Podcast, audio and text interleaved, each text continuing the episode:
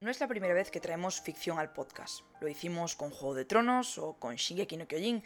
Hoy le toca a una de mis obras favoritas, One Piece. Acompáñame en este episodio para ver si en esta obra hay o no política. ¿Será una oda al liberalismo? Bienvenidas, bienvenidos y bienvenides a Política Conciencia. Comencemos.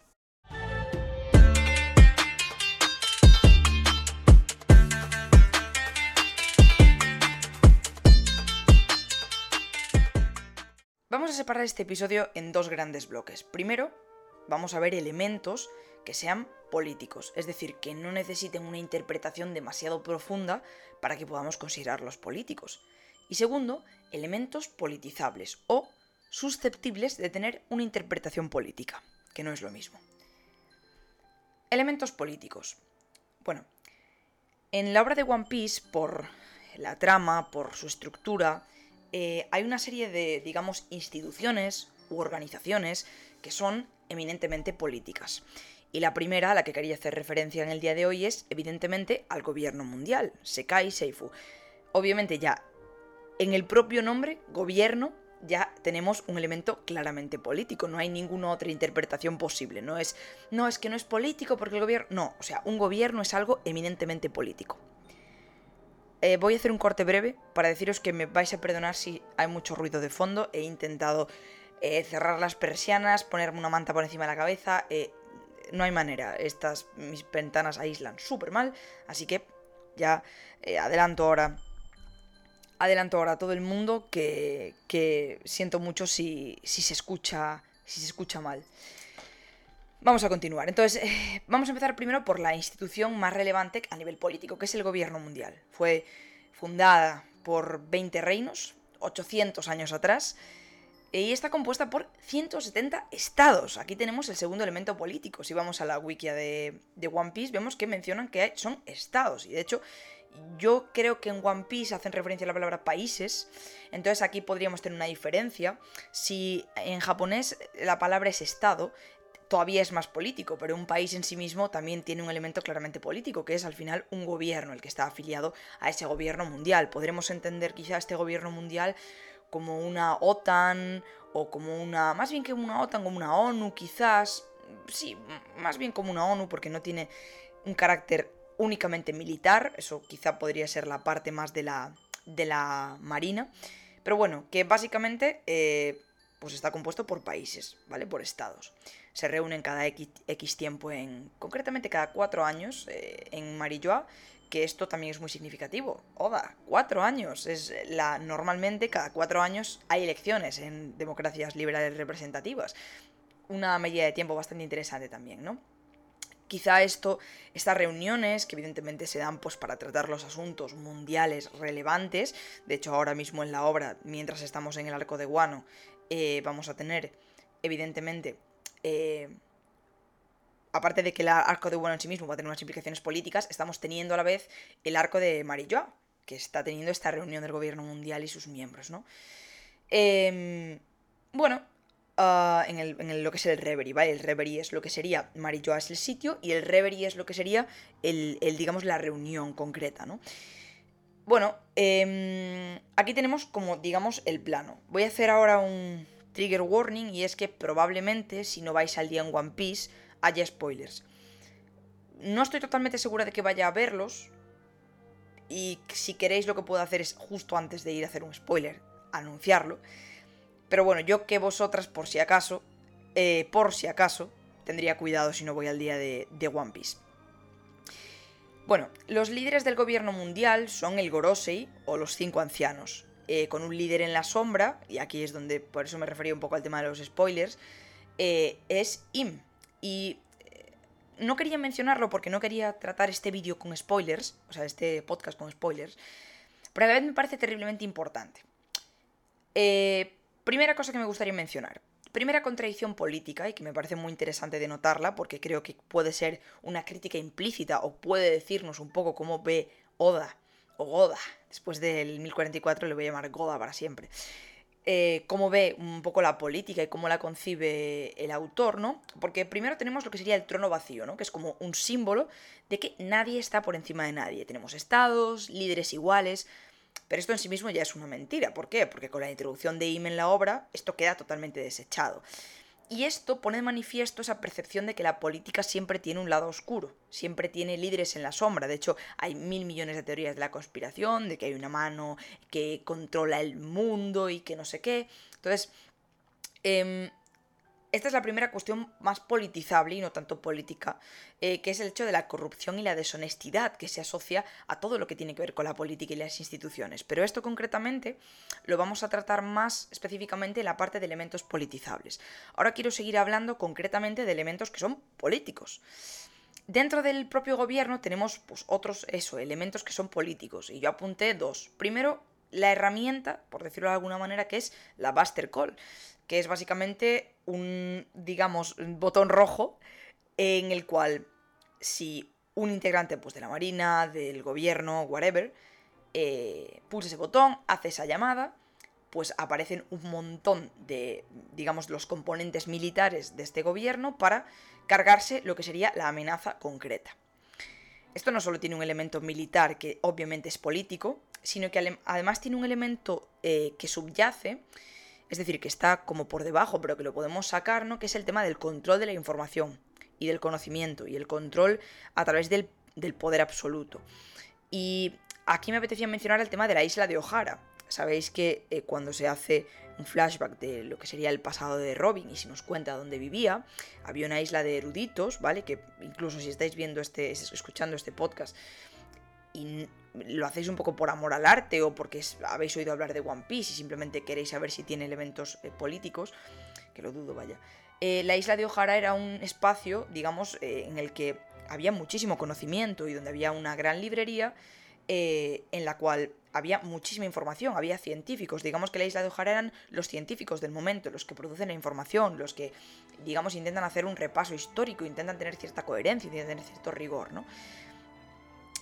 Mm, y no son unos científicos para nada como puede ser, por ejemplo, pues otro tipo de científicos como César o como Vegapunk, ¿no? Son, son unos, digamos, es un conocimiento diferente, unas ciencias más sociales, por decirlo de alguna manera.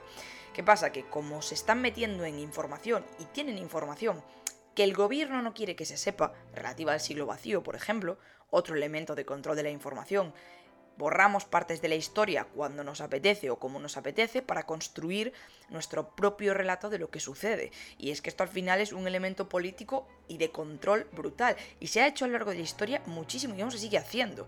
Eh, sobre todo por parte de países imperialistas, Estados Unidos, Japón, España, eh, bueno, todos los países que realmente occidentales, incluso no occidentales, que han sido imperialistas en algún momento, lo hacen. Al final controlas o intentas controlar la información de la manera que sea para eh, que tú no quedes como el malo de la película. Y eso en Japón se hizo muchísimo durante el siglo XX y una hay, por ejemplo, ahora mismo eh, ciertas facciones políticas de Japón que pues intentan darle un lavado de cara al pasado imperialista que tiene Japón, que bueno, si os interesa este tema concreto, tengo mínimo un podcast de este tema, ¿vale? del imperialismo japonés. Así que bueno, no me voy a enrollar en esto, sino que como el control de la información, ¿vale? Es otro elemento político más. Y ya no solo, no, ya no tanto diría eh, politizable, sino que evidentemente sabemos que hay control de información por parte de los gobiernos. Y luego el otro elemento propio del gobierno que quería mencionar como político era el cyberpol, que digamos que es como, no, no diría tampoco un servicio de espionaje o de inteligencia, sino que es como la mano ejecutora digamos, del, del, gobierno. Digamos que es como, vamos a decir, sí que es como su agencia de inteligencia, pero también es una agencia de ejecución que sirve nuevamente para controlar, es otro elemento de control para controlar a quienes no me obedecen o a quienes no me compensa eh, o a quienes no mm, creo que son una amenaza para el statu quo, que cuestionan mi narrativa única, que cuestionan mi poder, eh, como pueden ser pues, los Yonkos, como pueden ser sobre todo Luffy, eh, que son personas que se escapan al control del gobierno. Cualquiera que se escape mínimamente del control del gobierno, y esto es otra cosa más, la visión o la construcción del gobierno y de los países, pero concretamente de los gobiernos, en One Piece es desde una perspectiva terriblemente autoritaria. Vale que estamos hablando de un encuadre que si lo trasladamos a la actualidad sería una época histórica previa por las cosas que vemos, pero a la vez Independientemente del encuadre histórico que se le dé, está claro que el corte de estos gobiernos es autoritario y tiene sentido porque están construidos como los antagonistas o uno de los antagonistas de la obra. Es el hecho de sois gobiernos que coartan libertades, que segregan, que no defienden al pueblo, entonces es una concepción muy dual de la historia, donde solo hay unos pocos gobernantes que no son así, como pasa con la familia eh, de Bibi, con la familia Nefertari, ¿no? Y entonces esto me permite meterme en un tema que luego hablaremos, que es el tema de la justicia absoluta, que es el tema de la moral que Oda les da a los gobiernos, a la marina, a determinados personajes y eh, cómo lo pinta como si fueran blancos y negros, es decir, como elementos puramente buenos o puramente malos. A lo mejor esta expresión no, es la que debería haber utilizado.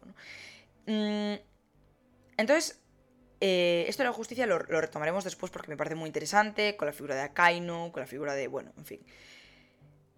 Otro elemento muy político, innegablemente político, son los nobles mundiales o los Tenryubito. Y yo creo que estos en la obra todavía se les tiene más rabia que al propio gobierno mundial, aunque estén terriblemente interconectados. ¿Y esto por qué es?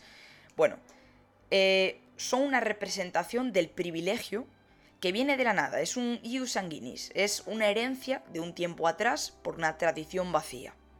Tienen inmunidad ante la ley, como cierto monarca de cuyo nombre no quiero acordarme, y otros tantos a lo largo del mundo. Y tenemos aquí la, la excepción, que es la familia Nefertari. Pero para mí, y quería señalarlo, esto también asemeja una contradicción, ¿no? Para mí es como forman parte de la misma clase privilegiada, son gobernantes de su país, pero entre que tenemos a Bibi, que es esa gobernante buena que a pesar de ser privilegiada es amiga de nuestros nakamas, es nakama de nuestros nakamas, se le dan unas características humanas básicas como es la empatía, por ejemplo, como es el quiero ayudar a mi pueblo, y automáticamente ya es una aliada ya es aceptable dentro de la trama, a pesar de que siga formando parte de un gobierno, aunque ese gobierno sea bueno, ¿no? Porque se, digamos que se salieron de lo que sería esas, esa serie de países que están eh, enrolados al gobierno mundial. Se salieron, pero siguen siendo gobernantes. Entonces aquí tenemos la primera cuestión de la obra. No todos los gobernantes son malos, sino que depende de cómo gobiernes, puedes llegar a ser bueno, como la familia Nefertari, ¿vale? Em, esto confirma eso, que no todos los políticos son iguales. Y esto es extrapolable a la realidad. No todos los políticos son iguales. Puede no gustarte unas características compartidas que tengan, pero es mentira que todos los políticos sean iguales. Hay diferencias, unos te gustan más, otros te gustan menos. Y si dices que no te gustan, que todos los odias a todos, ahí habría que investigar un poco más, porque puede que no sea realidad. Porque por unos, ya por tu forma de ver el mundo, por unos tendrás más simpatía, aunque sea un 1% más que por otros. Entonces, una figura también muy importante como representación del privilegio por la nada son los nobles mundiales o Tenryubito. Y por último, como otra pata del gobierno, sería la Marina, que representa la fuerza militar. Una fuerza militar que obviamente tiene ideología. Y aquí es muy pertinente hablar del concepto de justicia absoluta hay una legalidad y esa, legalidad es lo que está bien. Todo lo que se salga de la legalidad está mal. Y es una manera de concebir la realidad absurda. Porque voy a poneros en una situación hipotética. Que tiene que ver con One Piece. Venga, vale.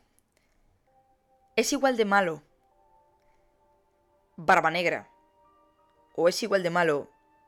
No voy a poner un caso tan evidente. Es igual de malo Kit, que ha asesinado a un montón de gente y que, bueno, tiene la actitud que tiene y tiene las características de personaje que tiene, que Luffy.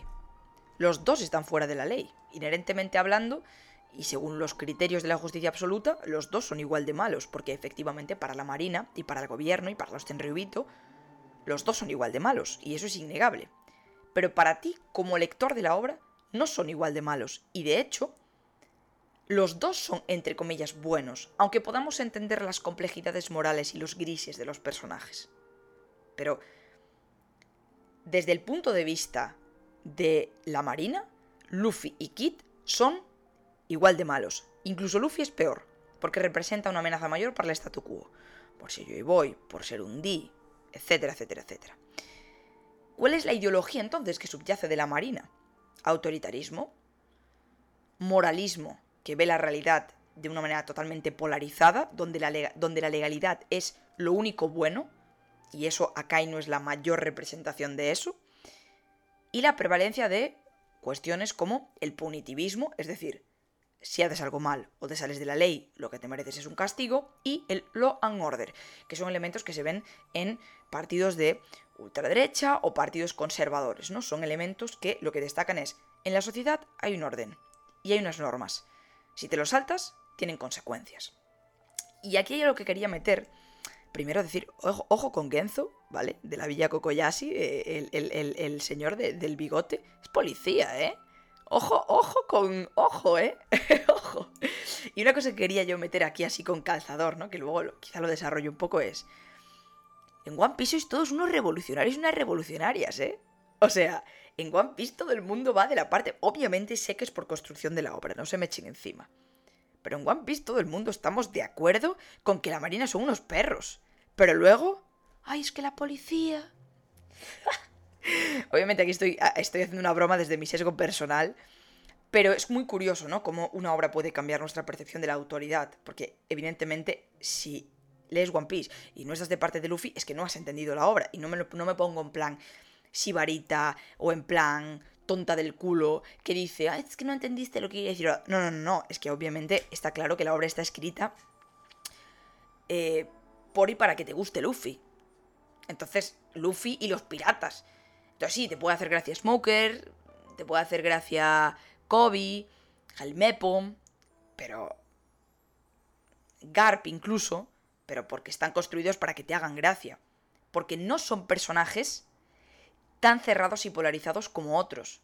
Porque Kobe sí entiende, sí tiene ambivalencia. Garp no es terriblemente cerrado, Garp sufre, Garp porque empatizas con él. Incluso Sengoku no es tan con Akainu no empatizas porque Akainu tiene una única visión de la vida. Y eso es una crítica también que yo creo que se puede, que puede subyacer ¿no? de todo esto. El hecho de que tú concibas la realidad de una única manera, de una manera unipolar, y que solo tu perspectiva es la que está bien. Eso es incorrecto. Bueno, luego otro elemento político serían los Ichibukai, que serían piratas a servicio de los gobiernos, pero como ahora ya no están activos y realmente ya conocemos un poco eh, cómo funciona todo esto, esto sí que podríamos hablarlo de podríamos darle ese contexto político de tú estás fuera de la ley, pero como a la política o al gobierno le conviene que tú estés metido dentro del sistema porque le compensa, entonces te mete.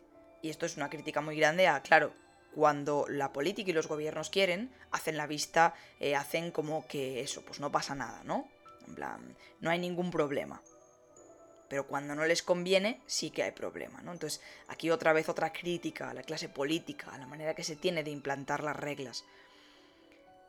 Y ahora por último, para acabar con los elementos puramente políticos, quiero hablar de los revolucionarios, que esto iba un poco por mi gracieta de antes de aquí somos todos muy insurgentes, pero os quiero ver en la realidad, ¿no? Aquí por eso venía también, porque como contrapartida a las organizaciones de carácter gubernamental están los revolucionarios. Pero y aquí viene un análisis personal en base a lo que, a mi, poco conocimiento, es que siguen siendo una organización bélica, habiendo un componente jerárquico inherente. Hay personas que tienen un puesto por encima de otras, aunque evidentemente los planos sean distintos, ya que los revolucionarios son la contrapartida del gobierno mundial, obviamente. A pesar de esto, eh, su condición contra el statu quo es de manual. Son una organización que va contra los poderosos y son la vanguardia de la insurgencia. Son una organización que podemos leer en términos completamente populistas. Son lo que representa al pueblo llano frente al autoritarismo de un gobierno corrupto. Em, algo que, y ya para acabar, es sin duda me sorprende la cantidad de gente que flipa con los revolucionarios, pero en la realidad hashtag ya tal, ¿no? Esto es lo que, lo que os quería comentar antes y ya, ya paro. Que bueno, tampoco voy a vender yo aquí como si estuviese haciendo este podcast desde la máxima ciencia y rigor, porque obviamente no me he mirado un paper para ver esto, estoy aplicando los conocimientos que yo tengo de ciencia política para analizar One Piece, pero obviamente no voy a ser igual, no voy a tener el mismo rigor analizando One Piece desde la política que analizando evidentemente la ultraderecha en Japón, ¿vale, colegas? O sea, obviamente aquí voy a meter muchos más esos personales, pero también porque me doy esa licencia, ¿no? De hecho, creo que es lo bonito también de, de, de traer la obra al podcast. Eh, Me hubiese gustado traer a alguien, pero las personas con las que contacté, pues no hubo suerte, porque además yo soy una Mindundi, con lo cual no tengo como el poder para que me contesten, pero eh, está claro que no soy la primera persona que lo hace. De hecho, eh, el quinto operador había llevado en su momento a Juan Ramón Rayo a que hablase de One Piece. Y luego yo os voy a decir por qué no estoy de acuerdo con una interpretación en clave liberal de One Piece. Pero bueno, ahora, ahora, os, lo, ahora os lo comentaré. Bueno, lo que me gustaría que os quedaseis con esta primera parte del podcast es con la idea de que hay elementos claramente políticos claramente políticos. El gobierno mundial, los revolucionarios, la marina, son elementos políticos que tienen su contrapartida en el mundo real, si los quieres ver. Existen, se pueden tocar. Hay un trasvase del mundo real a One Piece. Y son elementos que van a ser políticos, sí o sí. No hay ninguna duda. Ahora vamos con la segunda parte de este podcast, que son pues la ideología tras lo obvio, los elementos que son politizables. Y aquí lo que quiero decir es que si bien antes pude utilizar más recursos un poco más científicos, en el sentido de hacer ciertas referencias o paralelismos, aquí obviamente esta interpretación que voy a dar de los elementos politizables va a venir muy subjetivada por cómo yo pienso y por cómo yo veo el mundo, aunque obviamente voy a intentar ser lo más objetiva que pueda, teniendo en cuenta que la objetividad no existe. Quien nos venda que la objetividad existe, miente, y os lo he dicho mil millones de veces en este podcast. Em, que por cierto, probablemente el próximo podcast que, salga sea eh, de cómo informarse de política, porque mm, surgieron un montón de dudas cuando lo pregunté por Instagram y realmente me parece un tema chef kiss para tratar, en serio. Bueno, vamos aquí con un poquito, voy a dejar, hay un tema que para mí es el tema, y es el tema de debate, que es la comunidad, el compañerismo y la libertad. Pero este lo voy a dejar para el final de todo, ¿vale? Haciendo, haciendo una trampa, lo voy a dejar para el final de todo.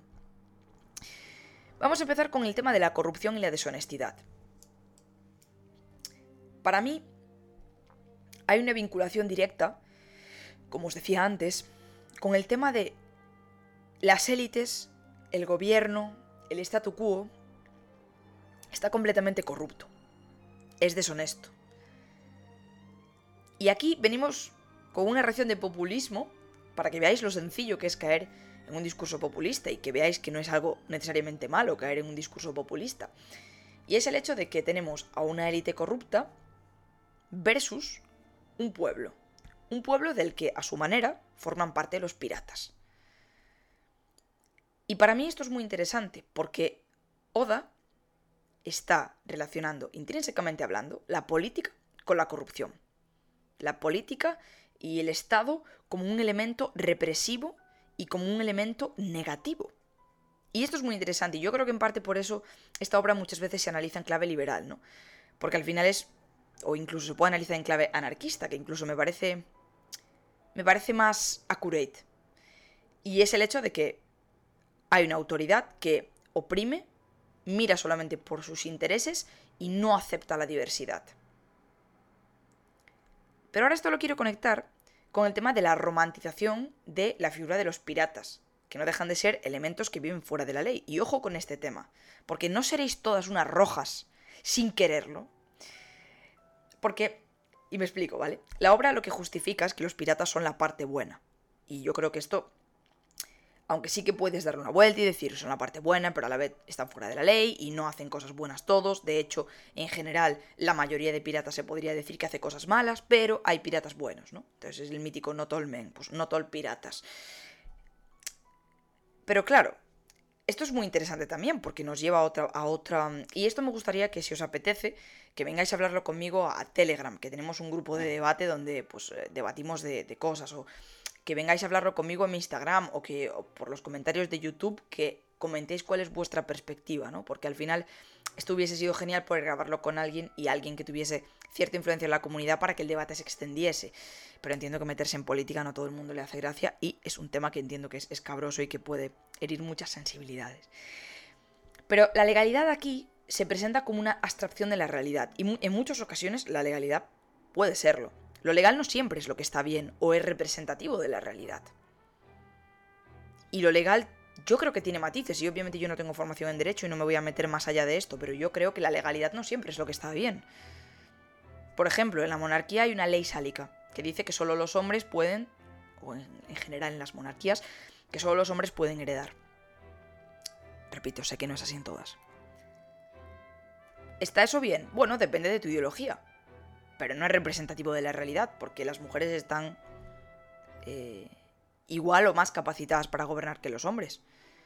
Entonces, ¿es representativo de la realidad que solo los hombres pueden gobernar? No. Mm, ¿Merece la misma eh, o, merece eh, un castigo una persona que no puede comer y que roba, no sé, pan o algo para comer en un supermercado, ¿de verdad esa persona merece un castigo? Bueno, obviamente va a depender de tu ideología, y esto lo quiero dejar muy claro. Todo lo que yo estoy aquí diciendo va a depender de cómo veas tú el mundo, porque si eres una persona que ve el mundo de una manera eh, con características autoritarias, y esto no quiero que se me malentienda porque ya me ha pasado otras veces y ya lo he vuelto a explicar. No digo autoritario en un sentido fascista, Digo autoritario en un sentido de que concibes la sociedad y la realidad como con un, orden determinado, un orden que debe ser respetado. Si tú concibes la sociedad de esa manera, o eres una persona conservadora,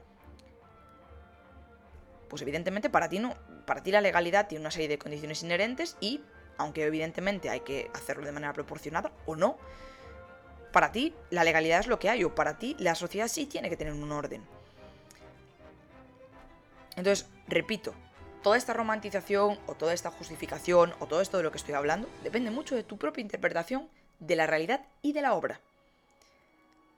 Y obviamente, si tienes suerte, como es mi caso, de que tu interpretación de la realidad, tu ideología, te permite concebir la obra y disfrutarla, y esta obra va, digamos, en línea o en corriente con lo que tú piensas, es más fácil. Pero sí que me gustaría que si alguna de vosotras o alguno de vosotros es una persona pues de derechas, conservadora, eh, que tiene, bueno, una ideología diferente a la mía o incluso diferente a lo que es la propia obra de One Piece, defendiendo pues a los piratas o así, me gustaría que me contaseis cómo lo vivís. Es decir, que me digáis en unos comentarios pues eh, cómo lleváis la contradicción de, por ejemplo, eh, que te caigan bien los revolucionarios en, en, en, One Piece, pero que en la realidad no concibas, digamos, que pueda haber una insurgencia del poder establecido, ¿no? Por ejemplo. De verdad, y, me, encantaría, me encantaría conocer otras perspectivas, porque me parece que es interesante ver cómo, cómo confluye la política dentro de la, dentro de la ficción, porque pasa con otras muchísimas cosas. Me pasó cuando hice el análisis de política de Shingeki no Kyojin, que yo hice un análisis determinado, yo dije una serie de cosas determinadas, pero tú puedes tener otra interpretación en base también a tu propia ideología, ¿vale? Y a mí no me vale eso de es que soy apolítico. No, cariño, nadie, nadie es apolítico. Y eso es una cuestión que tiene que quedar muy clara. No eres apolítico. Pueden no gustarte los políticos. Puedes no votar ningún partido. Puedes ser un abstencionista crítico durante toda tu vida. Pero que no te informes de política, que no te guste la política o que estés en contra de los políticos, es en sí mismo una ideología. Ser apolítico es tener una visión política de la vida. ¿De que no te gusta? Pues eso es una ideología. La ideología es la manera en que tú ves el mundo, todo el mundo tiene una, sea más o menos marcada, pero todo el mundo tiene una. Y no te desligues de ella porque es importante, porque marca cómo vas a ver el mundo. Y es muy importante. Luffy tiene una ideología, Ace tiene una ideología, Roger tiene una ideología, mmm, Kurohige tiene su propia ideología. Y lo que me gusta mucho de One Piece es que también te hace resaltar, o también si, si, si lees la obra con un contenido más profundo, también te da contradicciones. Y lo vimos hace poco con Momo. Momonosuke quería heredar o heredaba la voluntad de su padre. Hay que abrir One al mundo. Otro tema politizable, que es el tema de... Oda, ¿estás escondiendo aquí una crítica al aislacionismo japonés? Porque obviamente Japón ahora no es un país aislado, pero es bastante celoso de su cultura y de sus tradiciones en algunos aspectos y fue en algún momento de su vida un país completamente aislado del exterior, lo cual es un paralelismo muy bueno con cómo está Guano actualmente. Japón fue Guano. ¿Hay una crítica en One Piece al aislacionismo? ¿Es una oda One Piece al, al multiculturalismo? ¿A la globalización? Es muy interesante porque Momo es un personaje que nos sirve para ver las contradicciones humanas. Un tipo que quería abrir Guano porque entendía que era la voluntad de su padre, ahora tiene sus propias contradicciones porque, uno, No somos nuestros padres, nuestras madres, ni nuestros familiares. Evolucionamos y pensamos, y hay gente que sigue pensando igual y hay gente que piensa diferente y que cambia. Y ahora Momo dice, ¿realmente podemos abrir guano? ¿Realmente debemos abrir guano? Y obviamente tú, en tu casa estás pensando, que sí, hombre, que te dejes de tonterías. Y Yamato está en plan, te voy a arrear una leche que te vas a quedar sentado, niño. Claro que hay que abrir guano, pero la reflexión que hace Momo es muy importante. Hay que abrir guano. Un país que lleva aislado tanto tiempo, con el peligro que supone abrirse al exterior, que implica que te va a influir el gobierno mundial, que vas a estar a expensas de otros yonkos, que bueno, ahora lo de los yonkos está un poquito porque vino Papá Luffy por aquí, ¿no? Pero... ¿Qué? ¿Qué implica esto? Y aunque obviamente lo de Momo simplemente fuese un momento de debilidad para permitirle a Yamato su momento de, de gloria o para lo que sea, es una contradicción. Y me parece chulísima esa contradicción. Y esto se puede ligar, de hecho, también, porque Wano tiene mucho que ver con el tema del adoctrinamiento, el tema del siglo vacío, el tema del pensamiento diferente.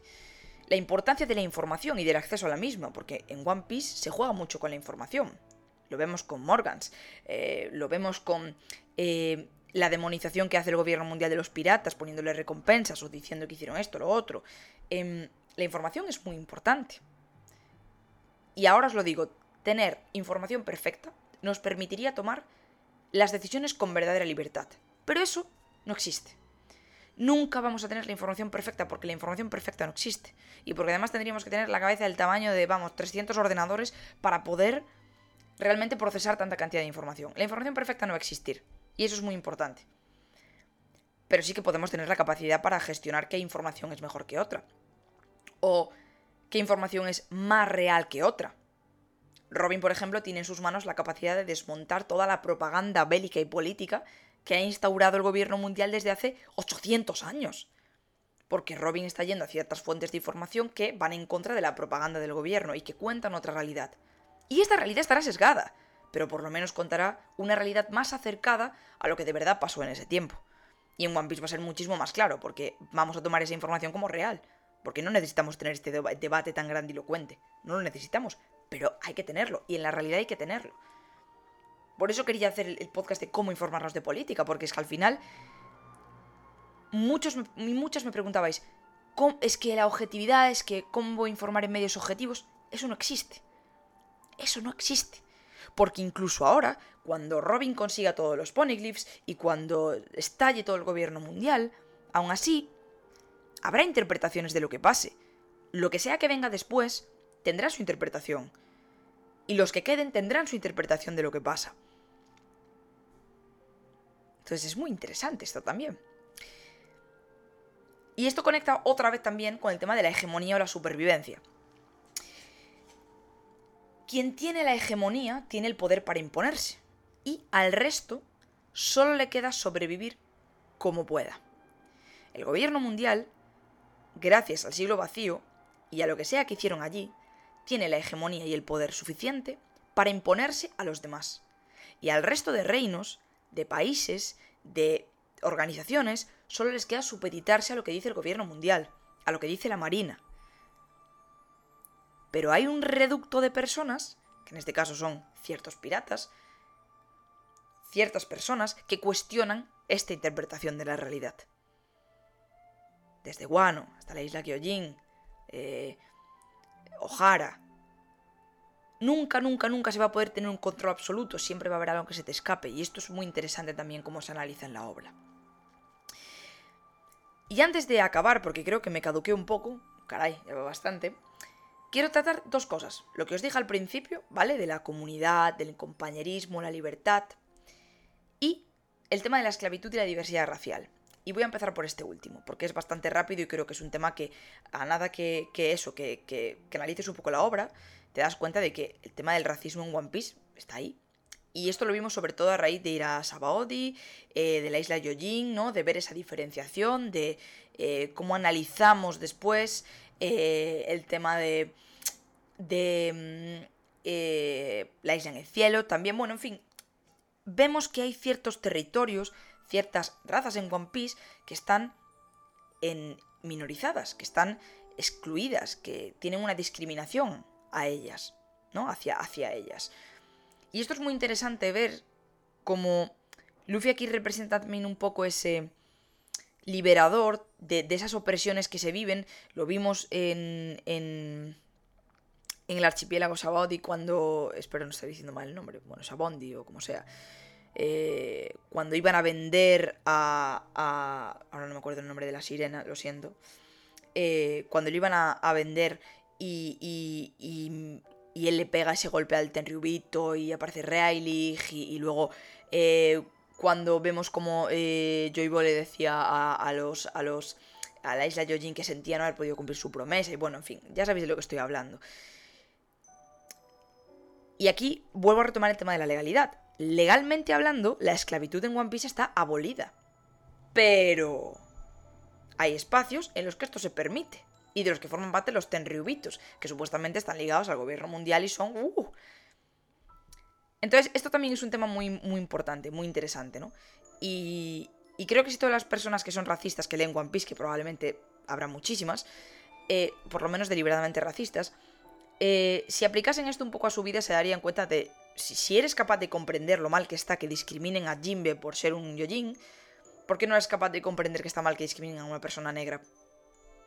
¿No? O sea, es, es...